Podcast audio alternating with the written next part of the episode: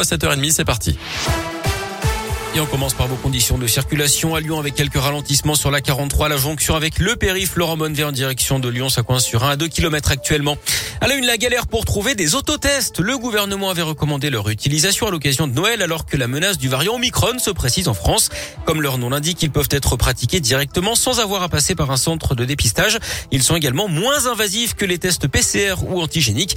Mais aujourd'hui, ces tests sont très difficiles à trouver. Marjorie Citaldaon est pharmacienne dans la région. Nous lui avons demandé si elle avait des autotests dans son officine et voici sa réponse. Non, pas possible de trouver des autotests pour deux raisons. Pas dispo, comme euh, pour ce qui est des tests antigéniques eux-mêmes, ça file très vite et euh, on a atteint des délais de livraison qui dépassent les fêtes. Du coup, euh, pas de disponibilité pour pouvoir en commander. Et puis, démarche que nous on a prise qui, à un moment, les autotests n'étaient pas considérés fiables, pas considérés comme pouvant être utilisés pour justifier. Du coup, on est resté sur le test antigénique qui est accessible à toute personne qui peut nous euh, justifier un pass sanitaire ou alors chez tous les mineurs. Donc ça couvre déjà pas mal de monde. Les autotests sont vendus 5,20 euros maximum TTC uniquement en pharmacie. D'ailleurs, les HCLE passent la vitesse supérieure contre le Covid. Deux semaines après avoir déclenché leur plan blanc, les hospices civils de Lyon annoncent qu'ils déprogramment toutes les interventions, sauf celles qui sont urgentes. La mesure a pris effet hier. C'est pour redéployer le personnel des blocs opératoires sur l'ouverture de nouveaux lits en soins critiques pour accueillir les patients graves Covid. Ne sont pas concernés les services de cancérologie, les transplantations, le suivi des maladies chroniques et le dépistage. À Lyon, les suites de l'accident mortel jeudi dernier dans le troisième arrondissement. D'après le progrès, une information judiciaire a été ouverte pour homicide involontaire aggravé.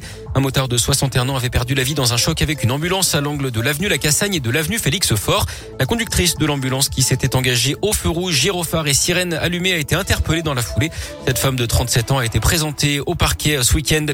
Des habitants de Rieux-la-Pape privés de chauffage cette nuit en cause une fuite dans le réseau de chauffage urbain. Tout devrait rentrer dans l'ordre aujourd'hui. Une femme toujours retenue par un forcené dans une quincaillerie à Paris. L'homme armé d'un couteau a fait irruption dans le commerce hier en milieu d'après-midi. Le suspect est âgé d'une cinquantaine d'années. Il est connu pour des troubles psychiatriques. Il a relâché hier soir l'une des deux victimes qui est indemne. Les négociations avec les forces de l'ordre se poursuivent. Il demande notamment à parler au ministre de la Justice, Eric Dupont-Moretti. L'OL commence son grand ménage après les nouveaux incidents face au Paris FC vendredi en Coupe de France. D'après l'équipe, le club aurait commencé à se débarrasser de ses hooligans. Il aurait envoyé des courriers d'exclusion à ceux qui ont été formellement identifiés. 18 mois, c'est le maximum légal.